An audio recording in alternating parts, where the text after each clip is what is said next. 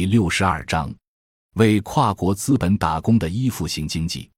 二零一七年一月二日，巴西发展工业外贸部公布的最新数据显示，二零一六年巴西外贸实现顺差四百七十六点九二亿美元，大大高于二零一五年的一百九十六点八五亿美元，创下一九八九年公布外贸数据以来的最高纪录。据统计，二零一一年巴西贸易顺差二百九十八亿美元。二零一零年为二百零二亿美元，在二零零六年最高时曾达到四百六十五亿美元顺差。截至二零一一年年底，巴西外汇储备余额攀升到三千五百二十亿美元。但风光背后却是巴西成为净债务国，而且债务规模还在持续扩大。根据徐以升等的研究，在二零一零年第二季度，巴西国际净债务头寸高达九千七百五十七亿美元。接近净债务一万亿美元大关。两千至二零一一年，巴西投资收益项逆差总量高达三千三百八十七亿美元，巴西的海外投资收益为七百七十四亿美元，而国际资本在巴西的投资收益则高达四千一百六十一亿美元。这就是巴西十二年来总共需要向国际资本支付的投资收益，其规模是巴西储备资产的一点三倍，占 GDP 的百分之二十。而巴西同期的贸易收支盈余总规模为一千三百九十五亿美元，商品贸易长期盈余同期总规模为三千四百七十八亿美元。二零一零年，巴西的国际投资净头寸高峰值达负九千零六十一亿美元，接近国民生产总值的百分之五十，超过储备资产三倍以上。如图五杠九所示，第一财经研究院经计算发现，两千至二零一一年。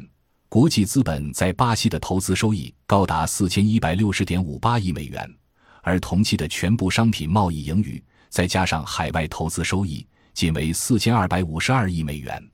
换言之，巴西十二年间参加国际贸易，出口了不少珍贵资源，实际上是为外国资本服务。可以说，整个国民经济近一半是掌握在国际资本手上。正因为这种格局。巴西经济对国际资本进出非常敏感。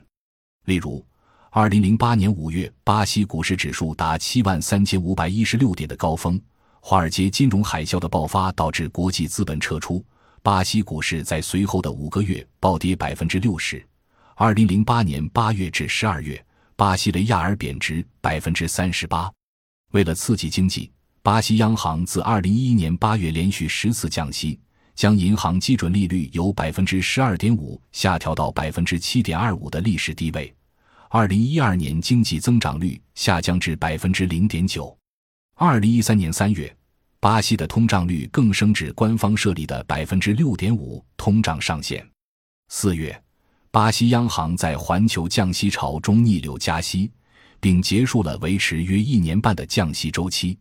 巴西陷入高通胀和低增长率的滞胀格局。来源：巴西中央银行。一方面，随着国际大宗商品价格走低，依赖资源出口贸易的巴西，二零一二年贸易顺差仅为一百九十四点四亿美元，较二零一一年减少百分之三十五，创十年新低。二零一三年，美国结束量化宽松政策。致使国际商品价格持续走低，巴西的出口贸易顺差减少状况更难得到缓解。另一方面，巴西的经济结构不均衡，近年增长主要依靠私人消费来带动。二零一二年，消费占 GDP 的比重超过百分之六十，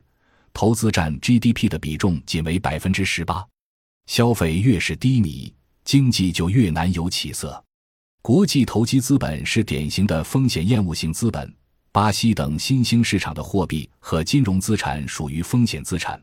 而美国的美元和金融资产都可以起到避险资产的作用。国际资本虽然在新兴市场取得高收益回报率，但是，一旦国际市场出现波动，国际资本就选择抛售，撤回美国市场避险。美元一旦进入升值加息周期。对资本流动不加控制的巴西就要面对资本外流的风险，美联储酝酿退市，自然使得巴西受到的冲击进一步加深。二零一三年六月四日，为遏制巴西雷亚尔对美元快速下跌，巴西政府取消了针对国内固定收益投资的金融交易税。六月十二日，巴西政府又取消了国内外汇市场方面的百分之一金融交易税。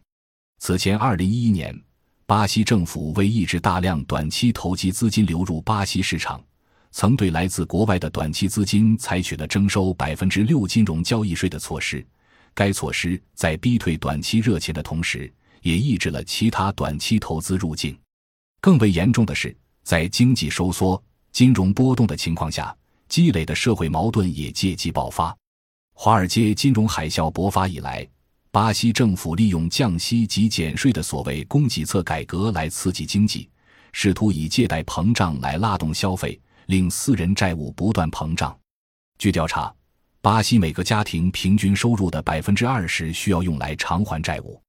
二零一三年六月。圣保罗市公交车票加价百分之二十，触发全国百万计的民众上街示威，要求政府加大对教育、医疗等公共品的投资力度，抑制通货膨胀，惩治贪污腐败。目前，巴西的 GDP 中投资只占百分之十九，其中仅有百分之二用于基础建设，而民众平均受教育年期仅为七年。感谢您的收听，本集已经播讲完毕。喜欢请订阅专辑，关注主播主页，更多精彩内容等着你。